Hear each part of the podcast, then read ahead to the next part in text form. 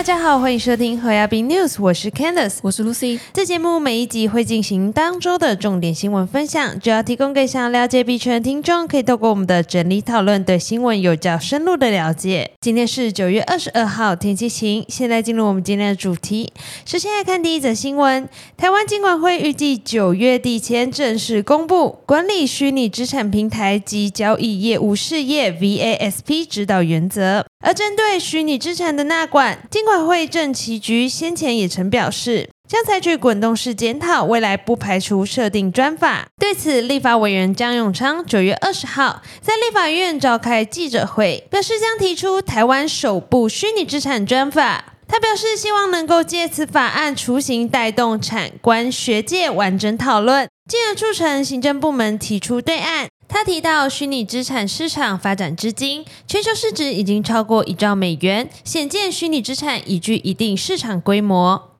而在 FTX 事件中，台湾的受灾情况更是全球第七，金额预估超过六百亿元新台币，不能轻忽，亦逐渐台湾虚拟资产市场潜力。张永昌指出，台湾既然有深厚的虚拟资产市场潜力，虚拟资产业者也蜂拥投入这个市场。除非政府认为虚拟资产业仅是昙花一现，未来势必会消失，否则此时因为有效监理与发展，直球面对将虚拟资产业者以专法正式纳管。他补充说，虽然线下仍难有完美，与诸如分级管理、业务分类、业务监理等各面向皆有百分百共识的版本，但先提出后，若能获各界的指教修正，草案一定能变更好。江永昌表示，这份专法有三大目的，希望能强化虚拟资产业者的监管，降低虚拟资产业者合规成本，并建构虚拟资产市场秩序，以及完善虚拟资产客户权益保障。江永昌呼吁，这次提出虚拟资产交易及业务管理条例，希望能达到抛砖引玉的效果。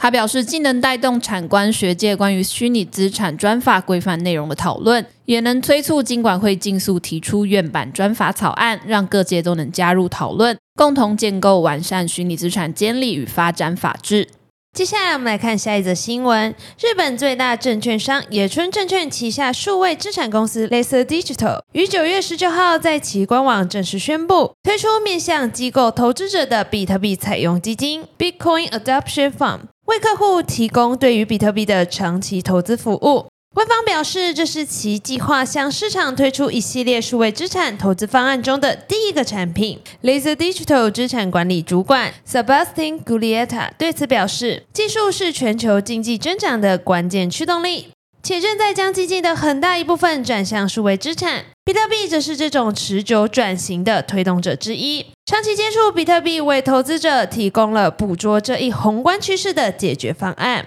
根据之前的媒体报道，Laser Digital 的一项调查也发现，在养老基金、财富管理机构、家族办公室、对冲基金、投资基金等实体工作的受访投资人中，有高达九十六 percent 认为，加密货币代表着投资多元化的机遇。据 Laser Digital 官方公告，Bitcoin Adoption Fund 是一个注册于开曼群岛的长期共同基金，将由 Komainu 托管。孔麻一怒于二零一八年由野村证券技术安全公司 Ledger 和资产管理公司 CoinShares 共同创办，旨在为机构投资数位资产提供受监管的托管解决方案。目前备受市场关注的焦点是比特币现货 ETF 何时会获准通过的问题。多家金融巨头已向监管机构提出申请，包括贝莱德、灰度、Valkyrie、富达等。许多投资者认为，一旦比特币 ETF 通过，将会为加密行业吸入大量资金，牛市或许将因此回归。对此，华尔街投资银行 Bernstein 九月在一份研究报告中表示，预计加密行业将在二零二三年十月中旬至二零二四年三月中旬之间迎来首个比特币现货 ETF。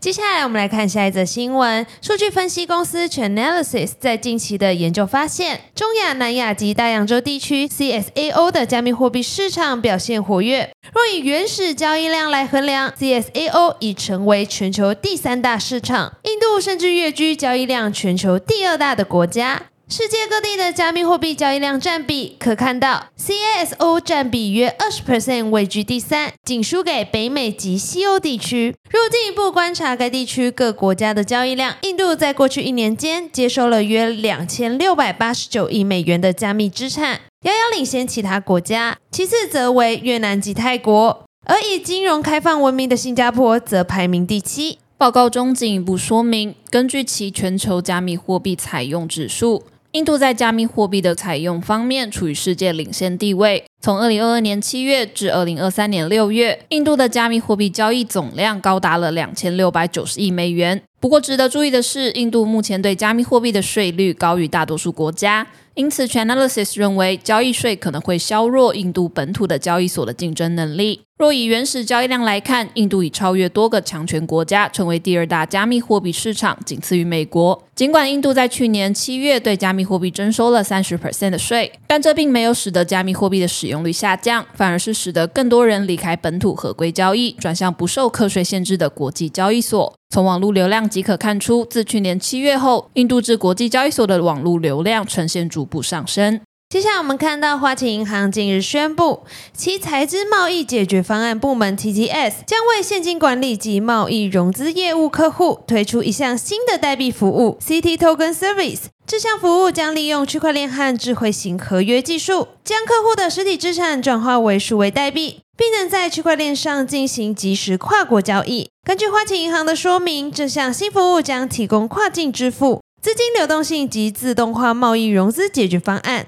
更重要的是，这项服务将能够全年无休地为客户提供支援，满足客户对不间断且规模化的金融服务需求。花旗银行全球服务负责人表示，数位资产技术具有巨大的潜力。透过将新技术应用在现有的法律工具和既定的监管框架，金融体系将能进一步的发展。花旗代币服务 CT Token Service 能为客户提供及时且不间断的线上服务，也将是下一代银行交易服务的一个环节。值得注意的是，花旗银行已与综合物流公司马士基合作，进行一项测试，欲将金融生态圈的银行担保和信用状数位化。换句话说，透过花旗的代币服务，航运业的交易处理时间将大幅缩短。测试展示出如何透过智慧型合约，向服务供应商及时支付代币化的款项。花旗银行强调，客户使用的区块链技术将由花旗银行拥有，并进行管理。客户无需自己成为区块链节点来使用这项服务。随着数位化和区块链技术的快速发展，金融机构正找寻新的方法来提供更快速、更安全的服务。花旗银行的这项新服务无疑是这一趋势的体现，也预示着未来金融交易的新方向。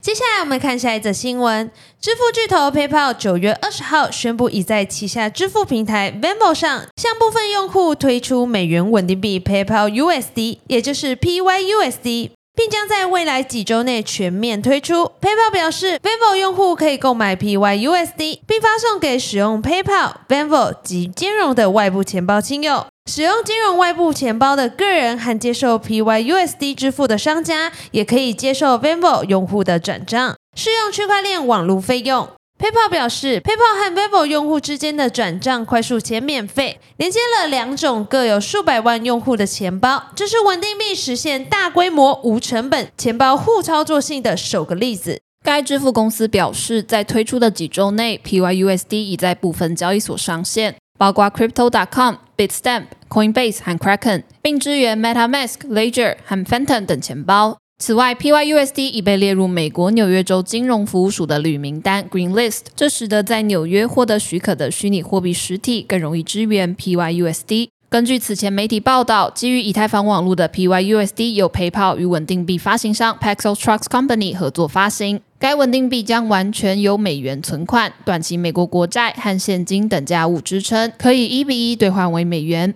本节新闻分享就到这边结束了。若听众有任何国内外新闻或消息，希望我们帮忙阅读，可以在下方留言告诉我们。感谢你收听今天的侯亚斌 News，我是 Candice，我是 Lucy，我们下周空中再见，拜拜。